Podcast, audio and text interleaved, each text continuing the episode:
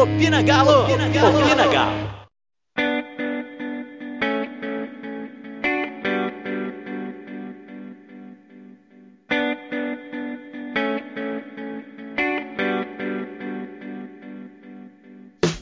A janela de contratações, a temporada de contratações do Galo. A gente falou que abriu no podcast passado e não fechou ainda, né? Eu não posso nem almoçar em paz que o Galo já anuncia um reforço. E para comentar aqui em paz comigo, a gente espera que durante esse, esse podcast não tenha nenhum anúncio para a gente não perder. Mas tá aqui comigo o Diego. Fala Malu, fala pessoal, tudo bem com vocês? Então, enquanto isso, nós estamos aqui gravando, tá o Rodrigo Caetano fazendo negócio. Vamos, vamos ver, vamos ver, vamos acompanhar. Malu, o que, que a gente tem de pauta hoje? Hoje a gente vai falar de todas essas contratações, né? A gente já falou bastante do Hulk no último podcast.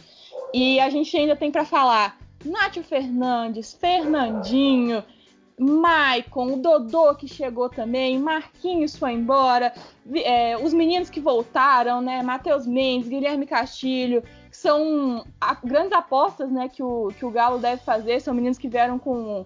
O, por exemplo, o Castilho tem um custo muito baixo e a gente pode vender ele né, por, sei lá, 300, 400% de lucro. Então é uma, uma ação interessante. Nós estamos montando um elenco interessante para a disputa dos campeonatos em 2021, né, Diego? É, tá ficando bacana.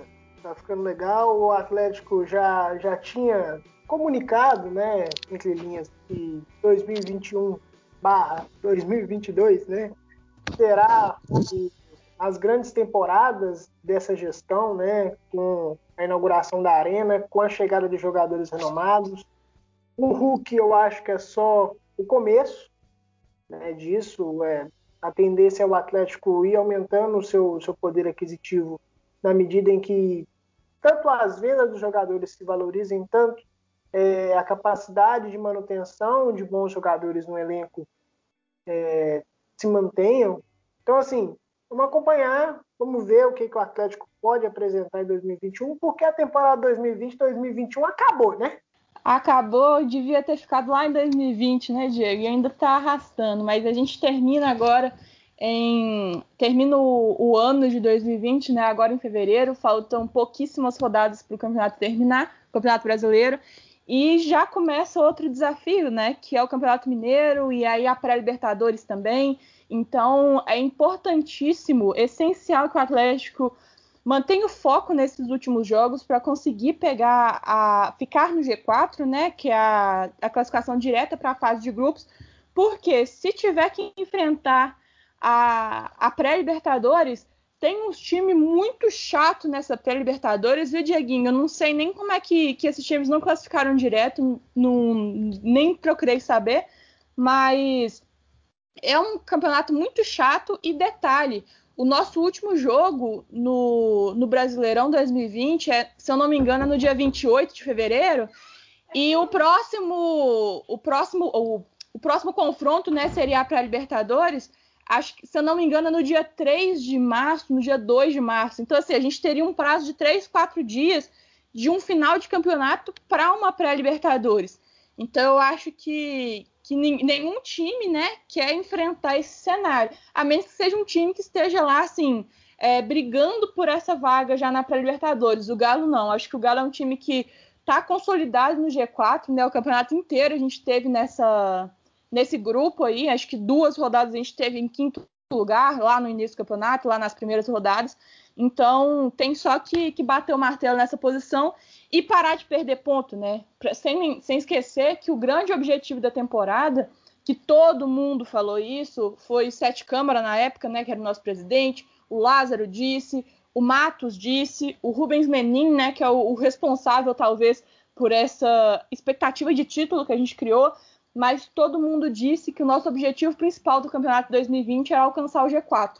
E esse objetivo está muito próximo de ser concretizado a gente praticamente garantiu a, a nossa vaga na Libertadores, né? A gente tem 99,9% de chance de estar na Libertadores 2021 e agora é buscar essa, essa vaga na fase de grupos, porque pelo menos eu tô fugindo da, da pré-Libertadores. Não sei você, Diego. É, rapaz, não dá para brincar não. É, o Atlético matematicamente ainda tem ali seus 2% de chance de ganhar o título brasileiro depois daquela palhaçada em Goiás, mas, né, terça ou quarta-feira que vem, agora eu esqueci, a gente vai enfrentar o Fluminense, que é o atual quinto colocado do campeonato.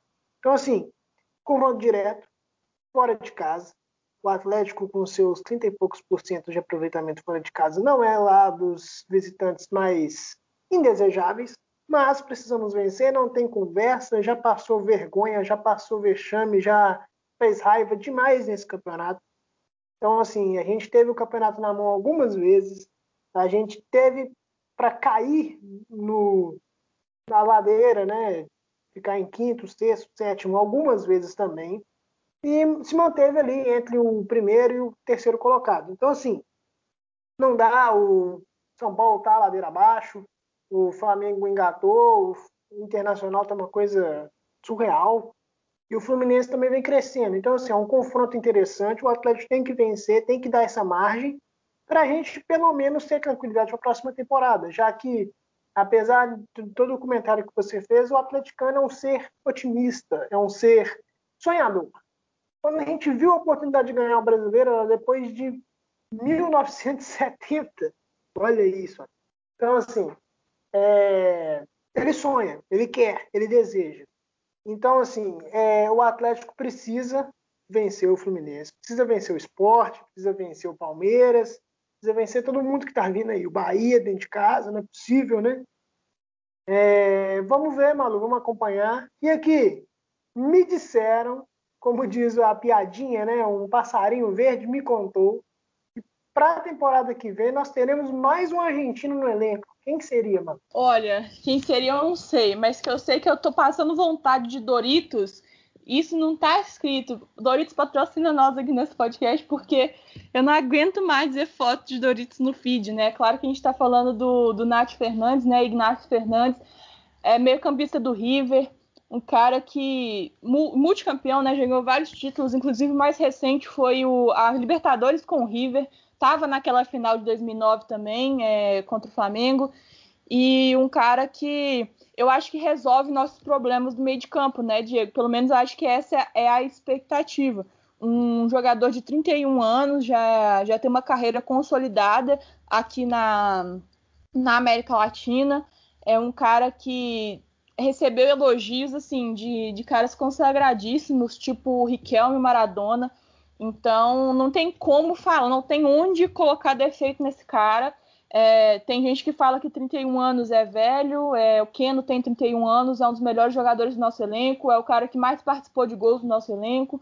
Então, o, a chavinha virou, né, Diego? Ano passado a gente trouxe 12 jogadores, se eu não me engano, com perfil mais jovem, né? Pra, a gente trouxe o Arana, trouxe o, o Alan também. Natan e Orhan, jogadores jovens assim que, que poderiam, Marrone, ter uma sequência interessante, talvez um valor de, de revenda alto. Aí eu cito Savarino, é, o Franco, então assim, muitos jogadores jovens, jovens que eu falo assim, perto dos 20 e poucos anos.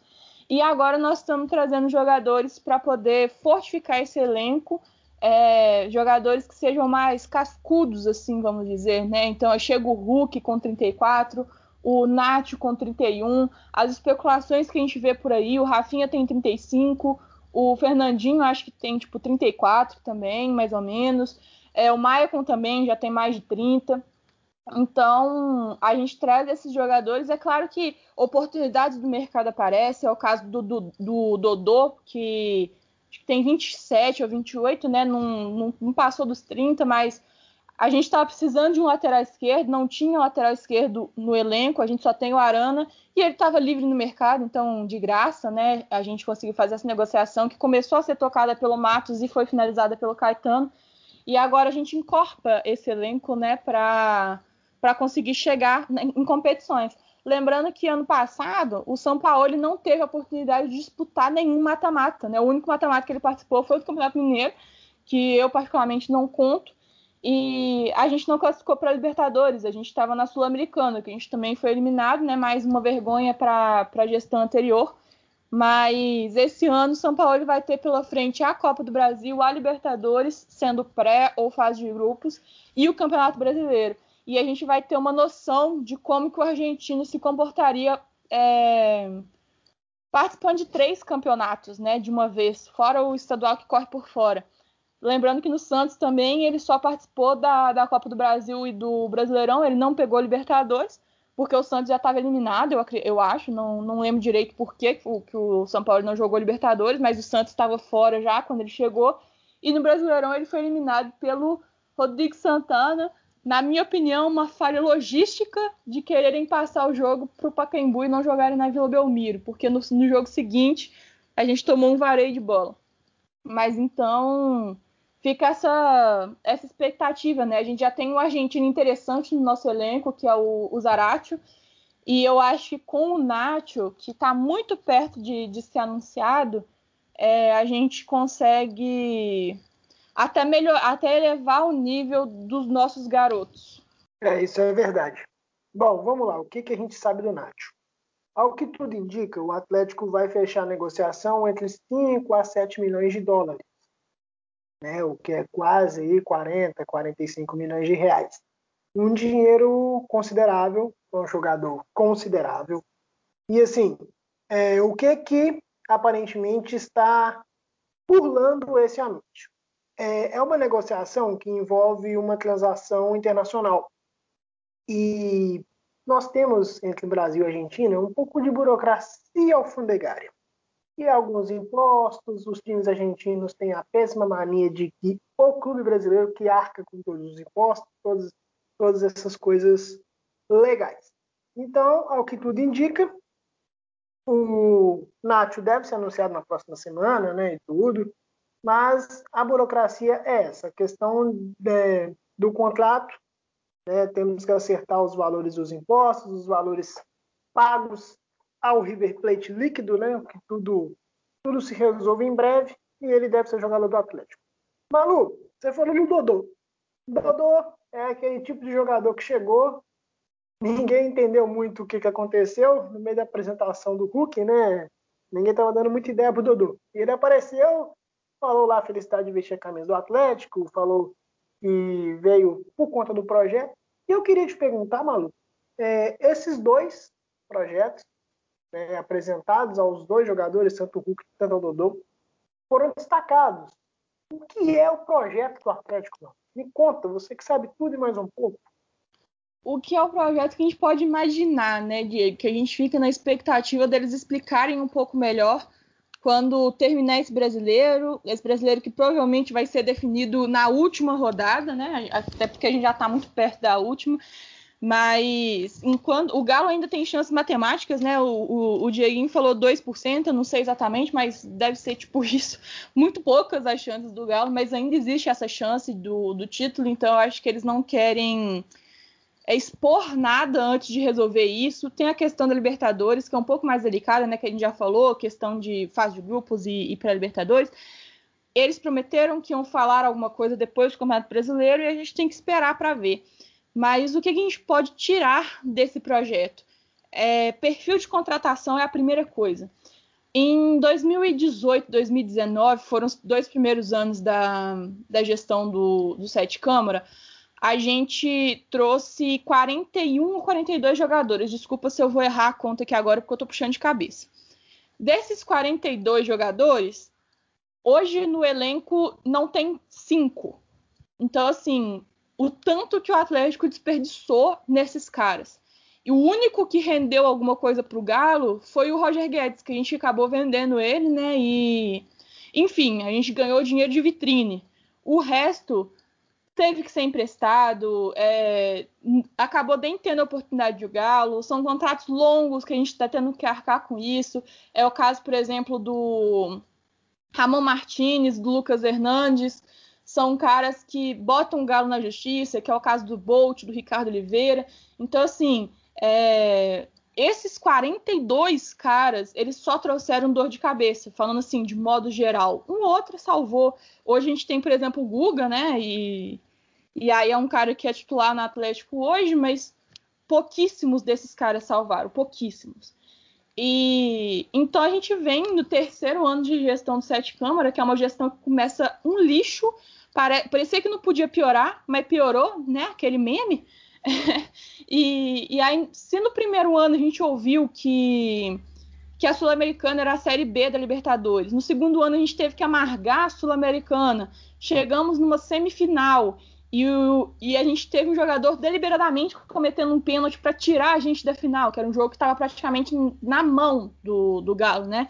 E aí a gente teve esse jogador, né, contratado na, na Era Sete Câmara, que deliberadamente fez um pênalti que não tinha necessidade nenhuma de fazer, e a gente perde essa, essa ida para a final, né, da, da Sul-Americana.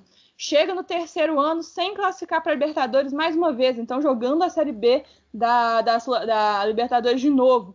E em 2019 a gente teve que ouvir que o Sete Câmara não gosta de futebol.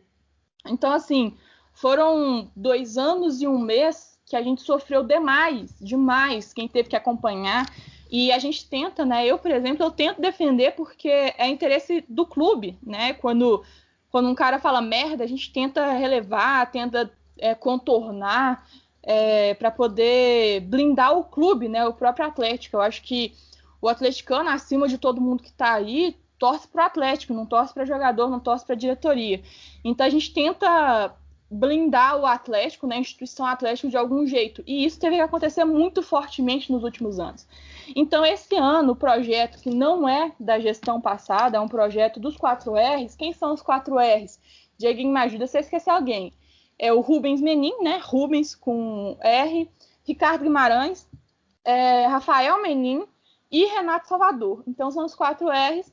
E mais recentemente, né, tem um semestre que entrou o João Vitor Menin também, que agora a família Menin está toda aqui dentro do Galo, que para mim é uma coisa boa. E o projeto deles tem muito a ver com como o Atlético vai chegar na inauguração da Arena MRV, que deve acontecer. O, o deadline da obra é no final de 2022. Mas o Menin disse que a obra estava avançando bem e que, que ele esperava que o Atlético pudesse jogar o Brasileiro de 2022 no estádio. Então, assim, eu acredito que em 2022 sai. A gente não sabe quando, mas o, o estádio ano que vem, se Deus quiser, já está aberto para a gente é, ver né, o nosso time jogando, vacinados, imunizados, se Deus quiser. Então, o, o estopim foi ser eliminado de todas as competições. A gente tinha um, um projeto financeiro, né? O como é que chama? Esqueci. Aquele não é balanço não, mas uma projeção, né, de dinheiro que entrar, que a gente chegaria, acho que nas quartas de final da Copa do Brasil, a gente avançaria na Sul-Americana de um jeito que, que eu não lembro, mas a gente dependia dessa grana. E aí a gente foi eliminado muito precocemente, muito vexaminosamente para o Afogados na, na Copa do Brasil. E aí na, na, Sul, na Sul-Americana também a gente foi eliminado, se eu não me engano, na primeira fase por um time também que, sei lá, nem lembro o nome do time, também não quero lembrar. É, e isso foi o estopim para os quatro R's chegarem e falar assim, cara, se o Atlético caminhar dessa forma, se a gente continuar do jeito que a gente está, vai chegar em 2022, nós vamos estar na segunda divisão ou pior. Então já eram dois anos sem participar da Libertadores. É, foram dois anos saindo assim precocemente da Copa do Brasil e a gente precisava tipo assim de começar de novo de alguma forma. E aí eles começaram a pensar no que o Atlético seria a longo prazo, não a curto prazo, mas a longo prazo, fazer alguns desligamentos inteligentes, fazer algumas contratações inteligentes e blindar o clube. Eu não sei se você lembra, se vocês que estão ouvindo lembram, mas era assim, todo jogo a escalação do Atlético vazava. As contratações do Atlético, elas vazavam, tipo assim, o Galo nem tinha pensado em contratar o cara ainda e já estava saindo na imprensa. Tudo que acontecia dentro do Atlético vazava, tudo, tudo, tudo. Não, não acontecia nada lá dentro que não era vazado. E então é, o, os 4 R's começaram a blindar isso lá dentro, começaram a fazer algumas reformas. Nossa folha do administrativo caiu mais de 50% a nossa folha de, de pagamento de atletas ela foi equalizada, né? Então, com as saídas e as chegadas ficou mais ou menos no, no 0 a 0 E a gente está caminhando então para um time que seja competitivo e chegue para inaugurar uma arena MRV forte, forte e vingador, né? Como deve ser o Galo. Então, a gente não, não sabe 100% como é esse projeto que, o, que os 4R estão tocando, mas pelo menos eu confio muito no que eles estão fazendo. E você, Dieguinho? Então, Malu, é, quando você tem empresários renomados com uma carreira consolidada como os quatro, né? Nós temos aí MRV, o Banco Inter, o Banco BMG, o Mater Dei, são instituições muito grandes no cenário brasileiro. São empresas consolidadas, empresas com listadas na bolsa, empresas com capital muito importante. E assim, pessoas desse gabarito não simplesmente pegam um projeto e tipo assim, vamos fazer de qualquer jeito. Não. É, como você já citou, teve alguns procedimentos, né? O Atlético investiu também em auditoria, em consultoria, é, o desligamento de funcionários muito antigos foram recomendações dessas esferas para você ter um controle monetário sobre os funcionários, né? Você tinha ali alguns casos que o, o salário, a remuneração não era compatível com o mercado. E também tem essa questão do o cara tá ali há muito tempo, conhecer muita gente, ter muitas fontes. E isso atrapalha algumas vezes. Né? Você acomodar no seu trabalho não é bom o Atlético, infelizmente, no, nos últimos anos, virou um cabide de emprego horroroso. Tinha presidente que colocou a sogra como diretora de hotel. Então, assim, qual a capacidade dela para isso que a gente não faz a menor ideia. Mas estava lá. E, assim, é... precisava. Eu acho que o Atlético agora vai passar por uma fase um pouco é, projetável, né? Você vai ter mais ou menos uma noção até onde o clube vai chegar, até onde o clube pode ir. Creio que o portal de transparência do Atlético vai ser algo realmente efetivo, né? A gente espera que não que não se se manipule. A verdade é essa, porque nos últimos anos a gente acompanha um pouco mais o Atlético, sabe que o número no balanço financeiro do clube não era confiável. É, eu que trabalho um pouco nessa área sei o quanto foi estranho aquele balanço do Atlético, quanto que algumas informações não foram muito claras, não foram muito abertas.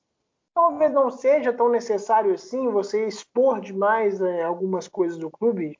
Isso também faz parte da, da, da privacidade institucional, mas a gente precisa é, de um clube com norte. Né? A gente não tem muita noção do que, que é esse projeto, não tem muita noção do que é esse projeto, mas o que, que a gente pode esperar? que o clube se estruturou, o clube apostou em nomes jovens, agora está apostando em nomes mais experientes para que essa mescla é, monte um time competitivo que dê um retorno técnico e ao mesmo tempo um retorno financeiro, porque você tendo jogadores como base, né, uns jogadores de suporte como Hulk, Nacho, Alonso, é, jogadores que sejam ali o pilar do seu time, ele valorize jogadores como Franco, como Zaratio, como Savarino, e isso faça a roda girar, faça dinheiro entrar e dinheiro sair, e você não fique no zero a zero, você não perca dinheiro. Então, assim, é, a gente também espera uma participação da base mais efetiva. A gente já comentou sobre a questão do, da troca de comando, né? A gente tirou o Chavari e agora está entrando o Damiani, provavelmente.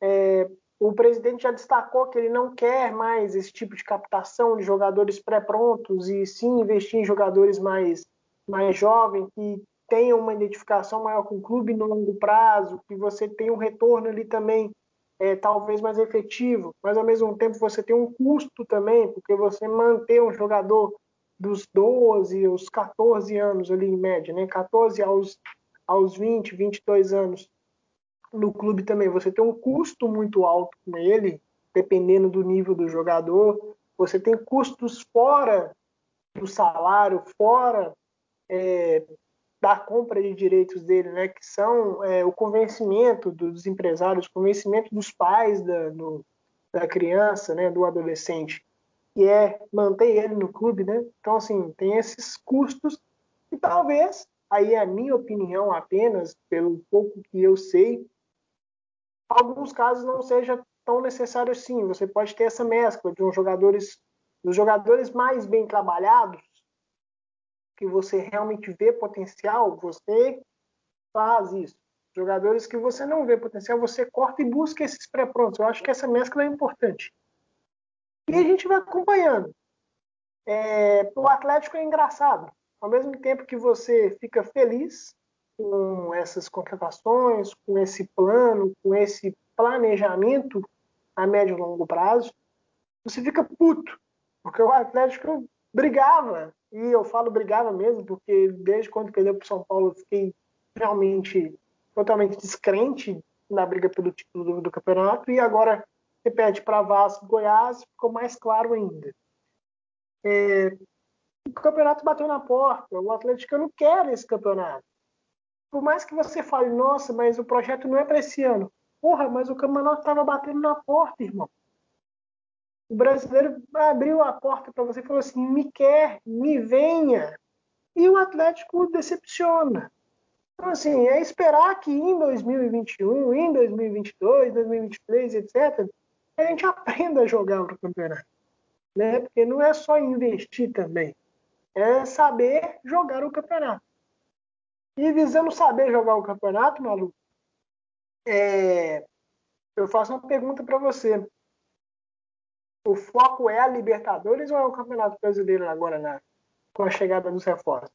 Olha, eu acredito que agora o bicho pega, porque, como eu disse até no passado, a gente conseguiu ficar no 0 a 0 né? Era tanto jogador inútil aqui que quando a gente trouxe os nossos reforços, a gente substituiu 24 jogadores, né, que, que foram emprestados, negociados, enfim, por, pelas 12 contratações que a gente fez a gente conseguiu ficar no 0 a 0 mesmo a gente tendo salários acima né, do, dos que saíram. Porém, é, agora fatalmente nossa folha vai aumentar. E talvez não aumente a ponto de ficar do, tanto de Flamengo, de Palmeiras, jogadores que a gente é, times que a gente sabe que tem um potencial financeiro maior, porque já passaram por esse processo de reconstrução que o Galo está passando agora. E então a gente vai ter esse aumento sim na, na folha. Até agora, a gente tem feito negociações igual. O Dodô veio de graça, o Hulk veio de, gra de graça, sim. Né? A gente não teve que tirar eles dos clubes, porque os dois estavam sem clubes. Mas, como você já citou, o Nacho é uma negociação que envolve dinheiro. O Fernandinho também provavelmente vai envolver dinheiro. É, o Maicon também envolveria, o Rafinha também envolveria. E então a gente está gastando bastante dinheiro, dinheiro que a gente sabe que não é nosso, né? Dos 4R, porque o Galo não tem dinheiro mas a gente tem que começar a ver algum retorno. Então, ano passado, né, falando de 2020, eu acho que o Galo não tinha essa obrigação de ser campeão, apesar dos reforços. A gente tem, por exemplo, um Flamengo que investiu 39 milhões de euros no banco. Então, fora o time titular que já vinha investindo no, nos últimos anos, né? Nos anos que a gente viu como cheirinho. Então eles ficaram aí três anos no cheirinho, batendo na trave, fizeram contratações muito importantes, foram campeões em 2019 e esse ano, né, ainda colocaram 39 milhões de euros no banco. O, o Galo está nessa reformulação agora. A gente precisa colocar mais dinheiro no time. Foram 120 milhões gastos pelo São Paulo. A maioria saiu do, dos 4R, né? Não foi, não saiu de dentro do Galo. E agora a gente tem que colocar pontualmente, a gente não precisa de mais 10 jogadores. A gente precisa de mais. Ah, já chegaram dois, né? Chegando mais uns dois ou três jogadores bem interessantes. Nacho, Fernandinho, Rafinha, por exemplo. Eu acho que o, o Galo fecha um elenco bem importante para a disputa dos campeonatos. E aí eu acho que a gente vai ter a necessidade. Eu não gosto da palavra obrigação, então não vou usar a palavra obrigação. Mas a gente vai ter a necessidade de ganhar algum campeonato. Não é aquele negócio que o, o rival fez de é, colocar obrigação de, de, título, né, como eles fizeram com a Copa do Brasil, para o clube se manter no balanço financeiro. Isso não pode acontecer de jeito nenhum. mas a gente vai entender a necessidade de ganhar algum título, seja ele Brasileirão, Brasil ou Libertadores, para conseguir até manter a nossa estrutura de elenco, né? Senão obriga a gente começar a vender atletas. A gente, come... a gente tem vários atletas que têm valor de mercado, né?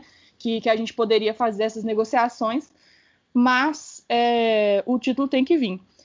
Eu acho assim, são três cenários diferentes, né? Pensando já na Libertadores, que a gente vai entrar na pré ou na fase de grupos, mas a gente tem o Brasileirão, que é a obsessão de todo atleticano. Eu acho que a gente quer ganhar o Brasileirão porque é o que tem mais tempo que a gente não ganha.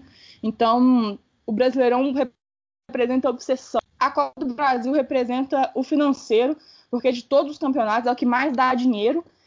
E a Libertadores, ela representa prestígio, né? Porque, querendo ou não, é um campeonato internacional. Então, falam mais da gente, a gente consegue mais valor de patrocínio. Então, apesar dela não, não pagar tão bem contra a Copa do Brasil, ela traz para a gente uma visibilidade que também é, também como que eu vou dizer também expõe o Atlético no cenário e isso faz nossos jogadores serem vendidos mais caros faz mais jogadores quererem vir jogar no Galo né hoje o que está atraindo os jogadores são exatamente esse projeto então eu acho que são três campeonatos que a gente vai disputar cada um com um objetivo diferente. A gente podia ganhar os três, né, Diego? O pessoal podia fazer essa gracinha pra gente e ganhar os três. A gente sabe tanto que é difícil fazer isso. O Palmeiras, por exemplo, para ganhar a Libertadores, está na final da Copa do Brasil, mas para fazer teve que abrir mão do brasileiro, ficou ali numa posição confortável, né? Que, que eles já não cairiam mais. Depois disso, concentrou nos mata-matas. Hoje tem possibilidade de conseguir dois de, de três. O Flamengo 2009, 2019 também ganhou 2 de 3, então assim, 3 é muito complicado ganhar. Mas se a gente ganhar pelo menos um deles, eu acho que, que já cumpre, risca pelo menos um dos objetivos da nossa tabela e a gente já entra na, no ano de inauguração da Arena muito mais confiante para a gente trazer ainda mais títulos para o nosso clube dentro da nossa casa. É isso aí. É, seria interessante, né, Maluzinho? Mas a gente não sonha muito, não. Vamos manter os pés no chão. Malu, mais alguma coisa pra gente ir finalizando aqui? Só deixar um recadinho pra vocês, então, de seguir as nossas redes sociais, né? Lá no Instagram, como arroba vamogalo com underline. No Twitter, arroba vamogalo e arroba pinagalo também, que é o o Twitter do nosso podcast, que a gente coloca todos os episódios lá. E aí, se vocês estiverem ouvindo pelo Spotify, a gente está em todos os principais agregadores de podcast, mas se você estiver ouvindo no Spotify, deixa o um coraçãozinho pra gente lá no nosso canal Opinagalo Podcast, que a gente vai gostar muito de ver vocês lá. Ah, e se vocês quiserem debater com a gente, porque a gente está sonhando até com o Messi lá no grupo, né? Alô, é, Rubens Menino, se ele estivesse lá já tinha ficado doido. Mas a gente sempre com, é, comenta sobre os reforços, sobre quem pode vir e tal. E se você quiser fazer parte, é só mandar pra gente o seu número em qualquer um desses, dessas redes sociais que a gente te adicionou no grupo. É isso aí, meu povo. Malu, teremos rinha de galo contra o Fluminense? Não consegui fazer o Rinha de Galo contra o Fluminense, mas a gente vai organizar para os próximos. Talvez eu vou postar um, pós um pré-jogo lá no, no Instagram, então fiquem atentos. Boa, boa, boa. No mais, galera, façam o que a Malu mandou, porque ela manda. E fiquem em paz e vamos, Galo! Opina Galo! Opina, Opina Galo! Galo.